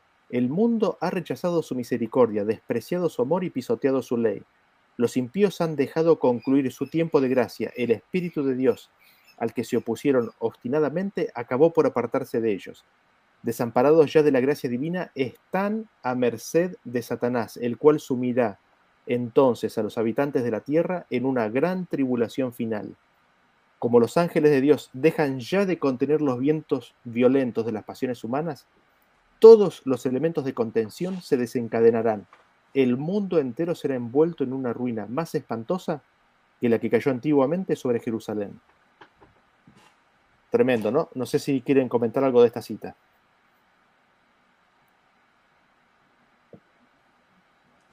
Bien. Ya, está clarísimo, ¿no? Es como, es como repetirse, ¿no? Eh, nada, dice, quedan a merced de Satanás, ¿no es cierto? Cuando él abandona el santuario, Satanás los domina por completo. Eh, quedan librados completamente en manos de su enemigo, son entregados a su enemigo, ¿no? A Satanás. Y esta idea, y esta idea, Daniel, de el Espíritu de Dios, al que se opusieron obstinadamente, acabó por apartarse de ellos. y conociendo el mensaje de la deidad, sabiendo que el Espíritu de Dios es Cristo, Cristo que se levanta, Cristo que se aparta, así está todo muy claro. Conecta perfecto, así es. Siguiente cita. Se me, hablando el tiempo al fin, ¿no? Se mostró que los juicios de Dios no vendrían sobre ellos directamente del Señor, sino de esta manera. Ellos se colocan más allá de su protección. Él advierte, corrige, reprueba y señala el único camino seguro. Luego, si aquellos que han sido el objeto de su cuidado especial siguen su, su propio curso, independientemente del Espíritu de Dios, tras repetidas amonestaciones, si eligen su propio camino, entonces Él lo encarga a sus ángeles que impidan los decididos ataques de Satanás contra ellos. Bien, ¿algún comentario? Habíamos visto este concepto antes, ¿no es cierto? Los juicios de Dios no vendrían directamente, sino que eh, al haber rechazado el Espíritu de Dios, Dios no encarga a sus ángeles que los protejan. Leamos la siguiente cita. Y acá, acá se conectan dos eventos, ¿no? Se conecta la destrucción de Jerusalén con el tiempo del fin. Dice, los judíos habían forjado sus propias cadenas, habían colmado la copa de la venganza. En la destrucción absoluta de que fueron víctimas como nación y en todas las desgracias que les persiguieron en la dispersión, no hacían sino cosechar lo que habían sembrado con sus propias manos. Dice el profeta, es tu destrucción, oh Israel, el que estés contra mí, porque has caído por tu iniquidad. Los padecimientos de los judíos son muchas veces representados como castigo que cayó sobre ellos por decreto del Altísimo. Así es como el gran engañador procura ocultar su propia obra. Por la tenacidad con que rechazaron el amor y la misericordia de Dios, los judíos le hicieron retirar su protección y Satanás pudo regirlos como quiso. Las horrorosas crueldades perpetradas durante la destrucción de Jerusalén demuestran el poder con que se ensaña Satanás sobre aquellos que ceden a su influencia. No sé si quieren comentar algo de esta cita. Sí, Leandro. Eh, en relación a este y el anterior, ¿cómo es posible que entendamos que el Espíritu Santo se, se retira y retira su protección y Satanás ahora puede regir, ahora puede destruir que los ángeles de Dios eh, ya no son comisionados para proteger, sino que ahora son los ángeles enemigos los que hacen su tarea, y al mismo tiempo venga Cristo a ejecutar la obra destructora y sean los ángeles de Dios los que colaboran con los de Satanás para destruir al mundo. O sea, ¿cómo puede eso convivir? Esa es una gran pregunta que, que debiéramos hacernos al leer esta cita. Totalmente. Sí, Jonathan. Así es. Eh, sabemos que la Biblia presenta a Satanás como el destructor Incluso lo representa como el homicida desde el principio. Pero si no hacemos este ejercicio, ¿no? Como, como estamos haciendo ahora de profundizar, de estudiar la escritura en todo, ¿no? Tomando toda la escritura y analizarla, ¿qué obra destructora directamente pudiéramos asociar al enemigo, ¿no? Este, la mayoría de las personas, si, si estudiamos, ¿verdad? Si estudiamos la escritura superficialmente, pensaríamos que Dios es el quien obró todas las destrucciones de la Biblia. Entonces, eh, parece que el destructor es Dios y no, y no el enemigo, ¿verdad? Y, creo que este ejercicio, ¿no? Y, esta cita que está diciendo que el engañador trata de ocultar su propia obra. Esto es lo que quiere el enemigo, que no, que no se estudie la Biblia eh, eh, diligentemente, que no, que no se estudie la Biblia como un tesoro, sino que se estudie ligeramente, porque de, la, de esa manera él puede ocultar su obra destructora, ¿no? Y así engañar a los demás y hacer pensar que Dios quien hace aquellas cosas que él mismo hace, ¿no? Así que nada, eso. Gracias, Jonathan. No sé si hay algún otro comentario, si no pasamos a la siguiente cita. Sí, por ahí lo último de cómo conecta el pasado con el futuro. Que es algo que estaría bueno que empecemos a hacer, ¿no? La destrucción de los judíos, el tiempo del fin. Y que a veces se nos escapa. Creo que hice ese comentario hace una par de atrás cuando hablaba del conflicto de los siglos, el capítulo 37. El futuro es de una manera y el pasado pareciera ser de otra pero la sierva conecta el pasado con el futuro. Así es, así es, exactamente. Y, Dios obra, obra, exactamente de la misma manera a través de los tiempos, ¿no? Vean, vean ustedes lo que dice la siguiente cita. Dice, no podemos saber cuánto debemos a Cristo por la paz y la protección de que disfrutamos. Es el poder restrictivo de Dios lo que impide que el hombre caiga completamente bajo el dominio de Satanás. Los desobedientes e ingratos deberían hallar un poderoso motivo de agradecimiento a Dios en el hecho de que su misericordia y clemencia hayan coartado el poder maléfico del diablo. Pero cuando el hombre traspasa los límites de la paciencia divina, ya no cuenta con aquella protección que le libraba del mal. Dios no asume nunca para con el pecador la actitud de un, de un verdugo que ejecuta la sentencia contra la transgresión, sino que abandona a su propia suerte a los que rechazan su misericordia, para que recojan los frutos de lo que sembraron sus propias manos. Y sigue diciendo, todo rayo de luz que se desprecia, toda admonición que se desoye y rechaza, toda pasión malsana que se abriga, toda transgresión de la ley de Dios, son semillas que darán infaliblemente su cosecha. Cuando se le resiste tenazmente, el Espíritu de Dios concluye por apartarse del pecador y éste queda sin fuerza para dominar las malas pasiones de su alma y sin protección alguna contra la malicia y perfidia de Satanás. La destrucción de Jerusalén es una advertencia terrible y solemne para todos aquellos que menosprecian los dones de la gracia divina y que resisten a las instancias de la misericordia divina. Nunca se dio un testimonio más decisivo de cuánto aborrece Dios el pecado y de cuán inevitable es el castigo que sí atraen los culpables. Y sigue diciendo, la profecía del Salvador referente al juicio que iba a caer sobre Jerusalén va a tener otro cumplimiento, y la terrible desolación del primero no fue más que un pálido reflejo de lo que será el segundo. En lo que acaeció la ciudad escogida, podemos ver anunciada la condenación de un mundo que rechazó la misericordia de Dios y pisoteó su ley. Lóbregos son los anales de la humana miseria que ha conocido la tierra a través de siglos de crímenes. Al contemplarlos, el corazón desfallece y la, y la mente se abruma de estupor. Horrendos han sido las consecuencias de haber rechazado la autoridad del cielo, pero una escena aún más sombría nos anuncian las revelaciones de lo porvenir. La historia de lo pasado, la interminable serie de alborotos, conflictos, contiendas, toda la armadura del guerrero en el tumulto de batalla y los vestidos revolcados en sangre, ¿qué son y qué valen en comparación con los, con los horrores de aquel día, cuando el Espíritu de Dios se aparte del todo de los impíos y los deje abandonados a sus fieras pasiones y a merced de la hazaña satánica? entonces el mundo verá, como nunca lo vio, los resultados del gobierno de Satanás. Tremenda la cita. No sé, no sé si hay varias cosas para comentar. No sé si quieren. Sí, Roberto. Sí, el, comienzo de la cita para mí fue revelador. Cuando al comienzo luchaba, ¿no es cierto?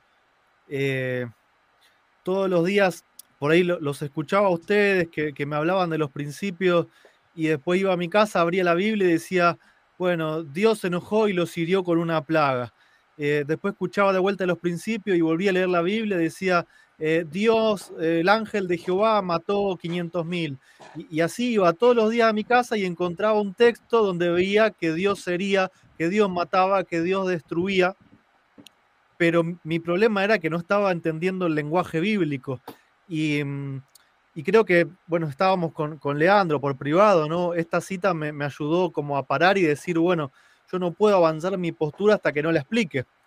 Y, la cita comienza diciendo, o sea, Dios no asume nunca la posición de un verdugo que ejecuta la sentencia. O sea, nunca. Si yo creo que, esta, que esto es inspirado, entonces tengo que aceptar que nunca ejecute una sentencia. O sea, nunca.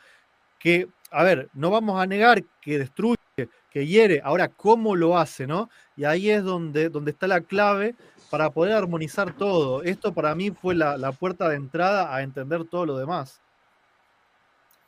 Gracias, Roberto. No sé si alguien quiere decir algo más. Sí, sí, Carlos. A mí me llamó la atención también cuando dice que nunca se dio un testimonio más decisivo de cuánto aborrece Dios el pecado y cuán inevitable es el castigo que sobre sí atraen los culpables, en conexión con la destrucción de Jerusalén. Eh, pero Dios, ¿qué papel jugó en la destrucción de Jerusalén? ¿Cuál es el testimonio que se dio allí? Que cuando crucifican a Cristo y lo echan fuera de la ciudad para crucificarle, quedan desprotegidos y, y quedan a merced de sus enemigos.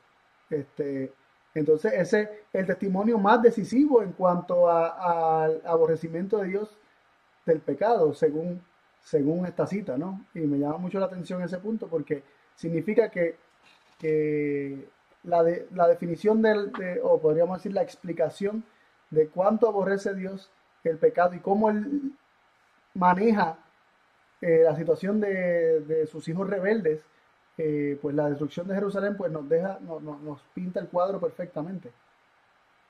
Gracias, Carlos. Así es.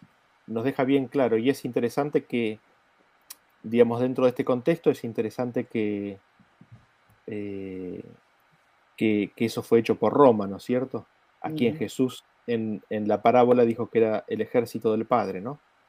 Eh, no sé si alguien quiere comentar algo más respecto de esta, de esta cita. Bien, pasamos a la siguiente. me parece bien, ahí, ahí terminamos. Y, creo que acá podemos cerrar, cerrar un poco qué es lo que hemos visto, qué es lo que hemos visto en el día de hoy, ¿no? La obra extraña. ¿Qué es la obra extraña? Vimos que, que Dios, Cristo, su ley, su palabra es un cerco de protección. Su palabra, absolutamente todos sus mandamientos, su ley, su testimonio, es lo que nos protege, es donde puede haber vida. Estando en ese cerco, estando dentro del, dentro de la presencia de Dios, hay vida y hay protección. El hombre cuando se sale de la protección de Dios, cuando rompe el mandamiento, se sale de la protección de Dios. Y afuera hay una serpiente que quiere morder. Afuera hay un león que quiere devorar. Y el versículo de la obra extraña eh, nos explica en qué consiste la obra extraña. La obra extraña hace referencia al tiempo del fin, cuando Jehová se levantará y Dios hará su obra extraña. Su obra extraña será como lo hizo en el monte Perasim y será como lo hizo en el valle de Gabaón. En ambas instancias, Dios no pudo proteger y los entregó a sus enemigos. Así también, en el tiempo del fin, la obra extraña consistirá en que Dios retirará su protección y serán entregados a sus pasiones desenfrenadas. Serán entregados a sus enemigos. Serán entregados en las manos del gran destructor. Y la cita termina, ¿no? Las citas nos dicen y nos dicen, eso que ocurrió en Jerusalén es apenas un pálido reflejo, una pequeña muestra de lo que va a ocurrir al tiempo del fin cuando el Espíritu de Dios se termine de retirar de la tierra. Y nos dice, todo lo que se escribió antes es terrible, sin embargo, empalidece comparado con los días finales, con la hora del día final.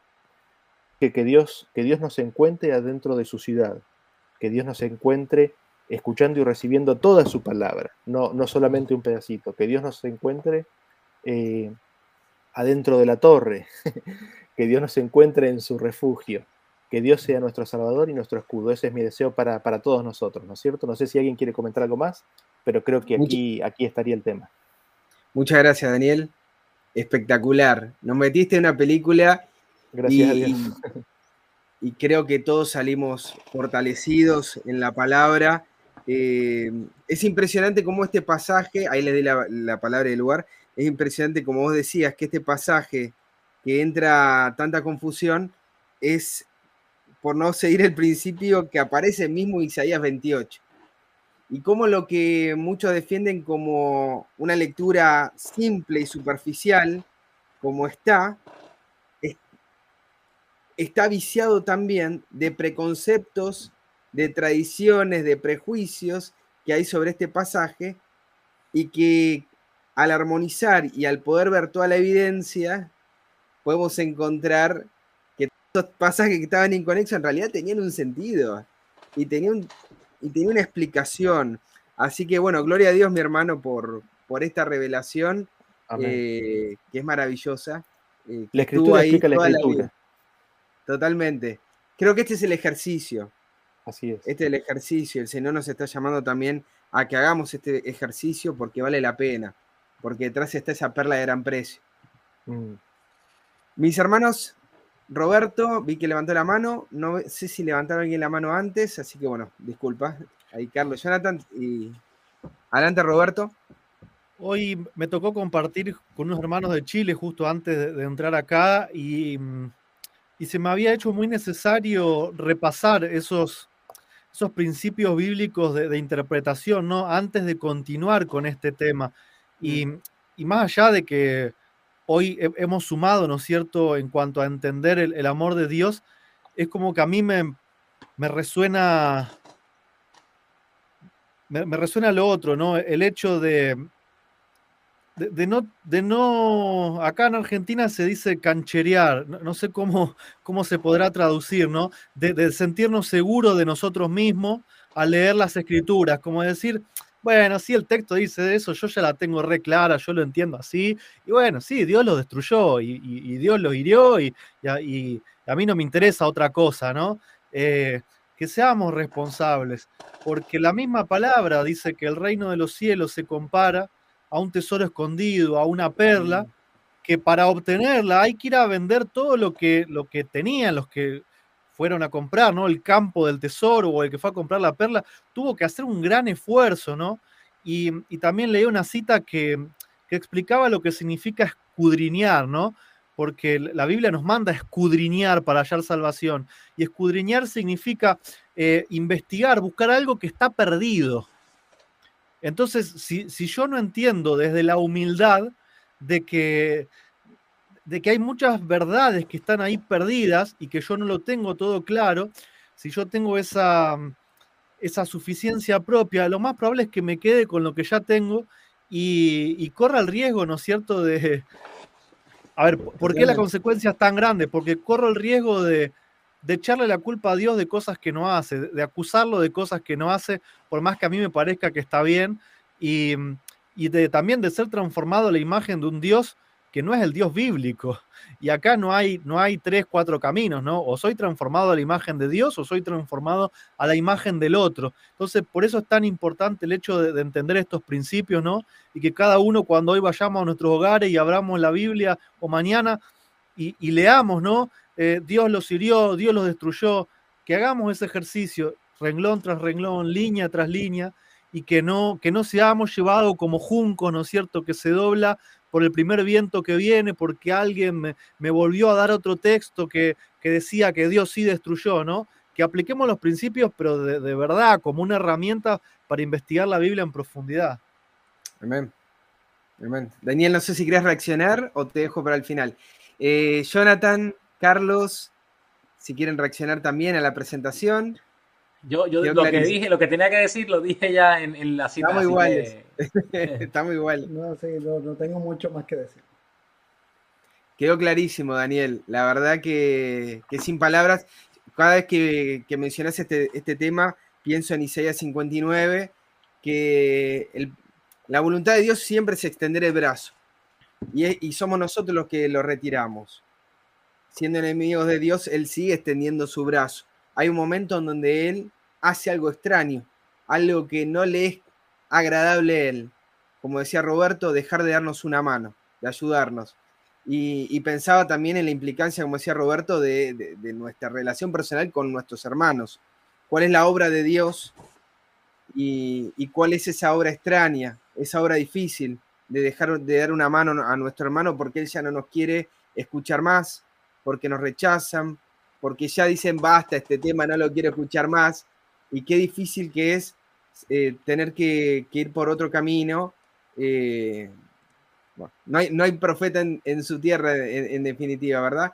Así que pienso en eso, pienso en el, dolor de ese padre, de sus hijos que no escuchan, y pienso también de que, de que la historia del hijo pródigo nos dice también muchas cosas hoy en este momento donde hay una vuelta, todavía no llegamos a, ese momento donde Dios tiene que ejecutar esa obra de, no, de no recibirnos más y que todavía podemos volver a, los brazos de un padre que nos está esperando.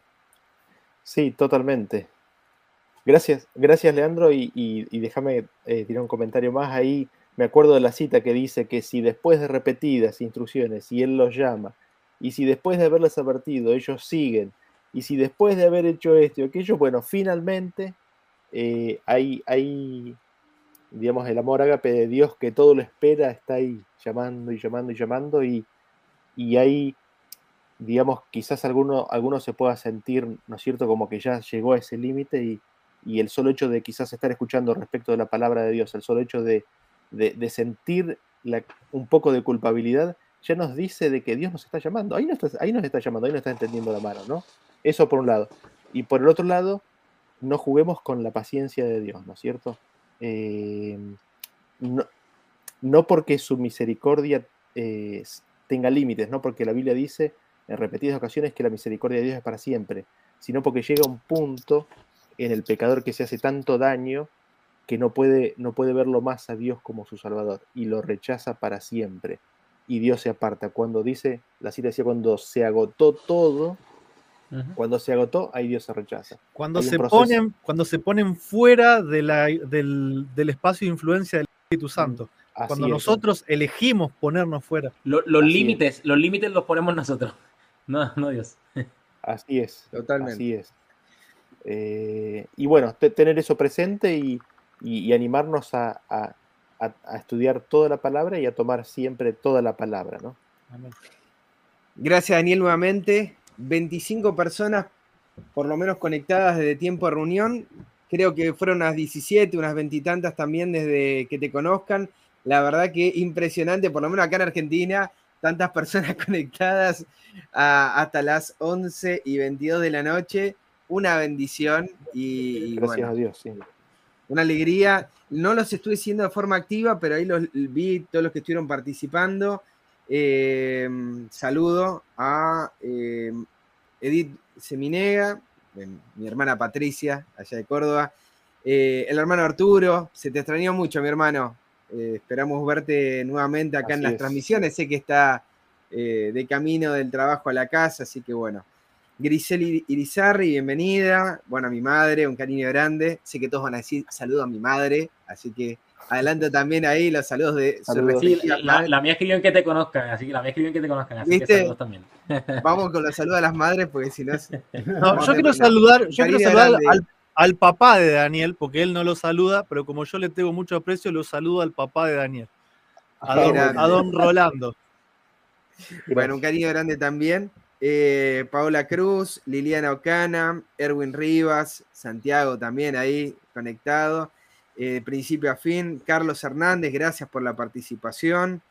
Eh, Sonia Grasso, también por la participación. Ya te saludamos, pero bueno, ahí estuvieron muy activos. La, hermana Sonia, la hermana Sonia comentó en el chat, dijo, así actuó Dios en el diluvio. Él los invitaba a salvarse y los hombres destruyeron la tierra. No se lo reveló ese tema? No se lo reveló carne ni sangre, ¿no es cierto? Eh, se lo reveló el Padre. Y mañana lo, ese tema? Mañana, mañana lo vamos a estar confirmando. Si Leandro me deja algún pedacito del tema.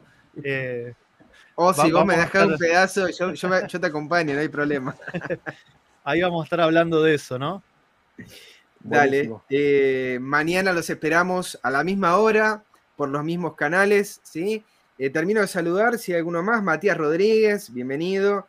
Eh, Francia Rosario, lo saludamos. Y Noelia Gallegos, creo que no me quedó alguno más. No sé si de que, de que te conozcan, alguien más que, haya estado ahí participando. Sí, aparte de, mi madre, este, Yuri Carrero, escribe también Jorge Sosa, escribe Delfino Millán y eh, Juan Carlos nuevamente, así que ahí estamos, ya lo saludamos también. Muchas gracias. En estéreo nos escucharon varios, ahí Sergio y Carlos nos fueron escuchando en estéreo.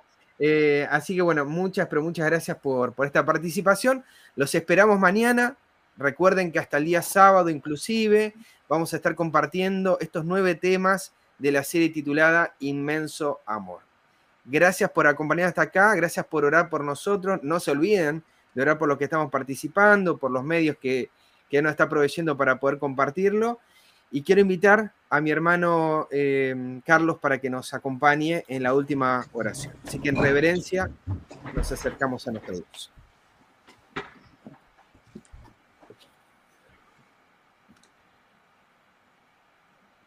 Amante y poderoso Padre, Dios de amor que estás en el cielo, te damos las gracias por la oportunidad que nos diste de estudiar este tema tan importante de la obra extraña, tu obra extraña y el principio del cerco de protección.